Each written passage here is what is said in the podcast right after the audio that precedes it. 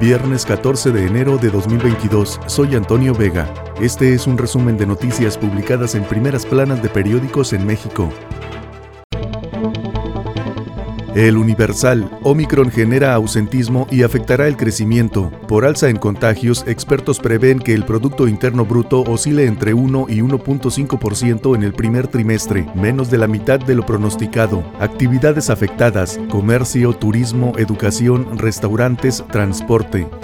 Extorsión se dispara con el confinamiento. Delincuentes obtienen 73% más de lo que se embolsaron antes del inicio de la pandemia. Con el uso de más de 126 mil números telefónicos, durante la pandemia el crimen organizado ha recaudado 26 mil millones de pesos por diferentes tipos de extorsión. Los teléfonos identificados para cometer este delito entre junio de 2020 y diciembre de 2021 se ubican principalmente en el Estado de México, Ciudad de México, Baja California, Guanajuato, Puebla y Veracruz.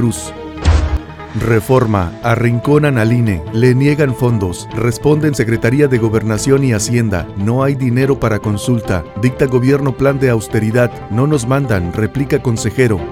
Sale ganón SAT con alza en consumo de alcohol. El incremento en la venta de bebidas alcohólicas durante 2021 benefició los ingresos del Servicio de Administración Tributaria porque elevó su recaudación del impuesto especial sobre producción y servicios. De enero a noviembre de ese año obtuvo 17.939 millones de pesos por el impuesto especial sobre producción y servicios en esas bebidas.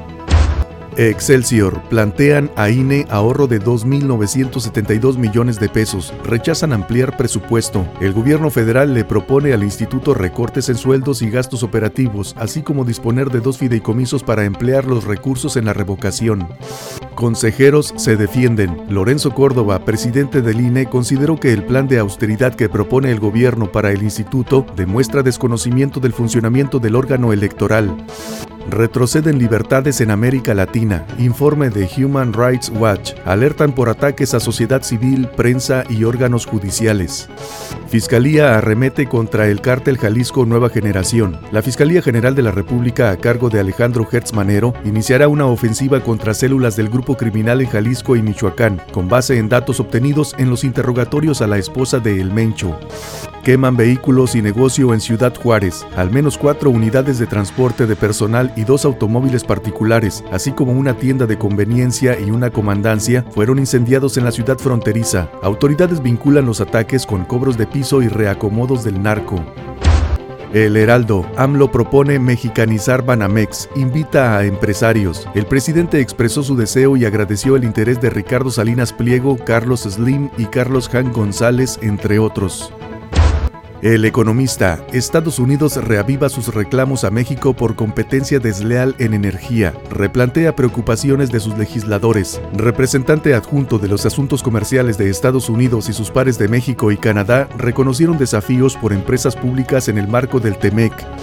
México, en top de inflación. Con datos del cierre del 2021, México se ubicó en el top del ranking global de inflación, como la séptima economía donde más subieron los precios, casi a la par con Estados Unidos y solo superado en América Latina por Brasil, Argentina y Venezuela.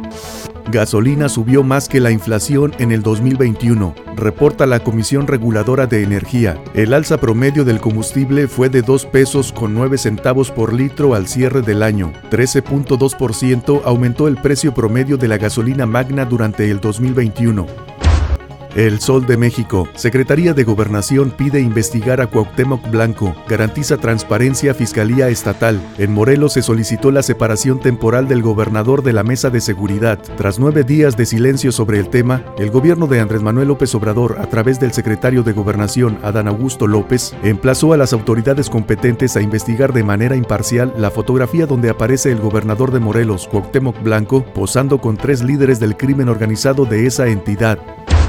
Ovaciones. Reduce salud a 7 días confinamiento por COVID. La Secretaría de Salud redujo de 14 a 7 días el aislamiento por los positivos por COVID-19 luego de que una serie de estudios considera que tras ese tiempo baja la posibilidad de contagio. IMSS y Secretaría del Trabajo piden a iniciativa privada aceptar el permiso COVID. Hicieron un llamado a los empleadores a reconocer el permiso COVID para que los trabajadores contagiados accedan a una incapacidad laboral.